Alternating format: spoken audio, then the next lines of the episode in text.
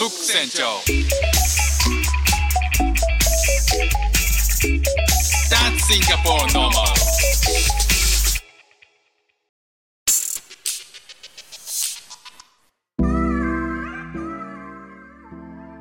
どうもフック船長です。シンガポールで3歳と4歳の息子の子育てをしている主婦です。イラストに挑戦したり、歌を歌ったり、英語学習の音だったり、海外生活で面白いと感じた日本との文化や価値観の違い、そこから改めて感じた日本のすごいところなんかをお話ししております。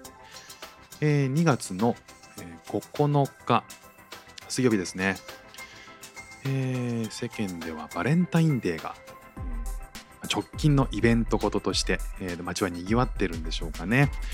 まあ、シンガポールにいますとですね、えーそのバレンタインだなーって近いなっていう実感することってほぼなくて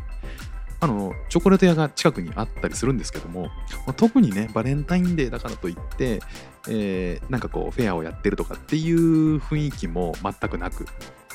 あ、のシンガポールね旧正月という、えー、とルナニューイヤーっていうのがあるんですけどもそれが終わったばかりでまあ皆さんね、えー、とそれが先週1週間休みの人が多かったんでまあ仕事忙しそうですね。まあそんな中で、えーこのバレンタインデーっていうのを、えーなぜこのようにこの海外ではあまりこう実感しないのかっていうことなんですけど、ま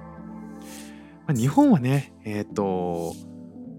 なんだろうな街歩いててもこうバレンタイン一色というかいろんなお店あの飲食店もそうだしチョコレート屋さんなんか特にそうだしお菓子屋さんとかねいろんなお店がバレンタインデーということで、まあ、乗っかっていろんなあのキャンペーンやったりすると思うんですけどまあそれっていうのは実は日本特有のものだっていうことなんですよね。えっと、日本では女性が男性に気持ちを伝えるためのこのバレンタインデーですけど、えーまあ、それをね、えー伝える時に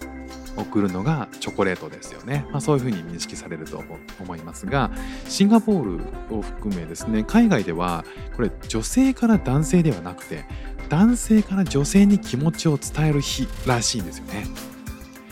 そして、えー送るものは何かっていうと花束。らしいんですよ。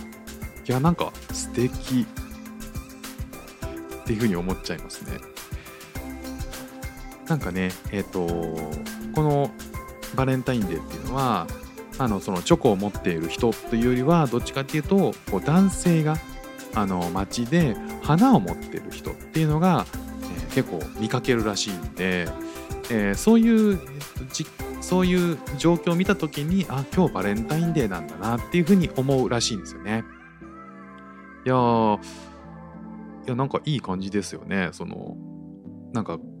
日本では女性が男性にということでまあ義理チョコっていうのがね、えーまああまりこうよく見られてないというか僕も前職で、えーもう義理チョコやめようよっていうキャンペーンが走ってたので、まあ、やっぱりね義理チョコって必要なのかなみたいなのがある中でまあ逆に男性から女性にパッと送っちゃうっていうのがなかなか粋でいいんじゃないかなって思ったりしました。どうでしょう？今年は男性から花を送ってみるっていうのもねいいんじゃないかなっていうふうに思いました。ということで今日も聞いていただきましてありがとうございました。フック船長でした。じゃあまたね。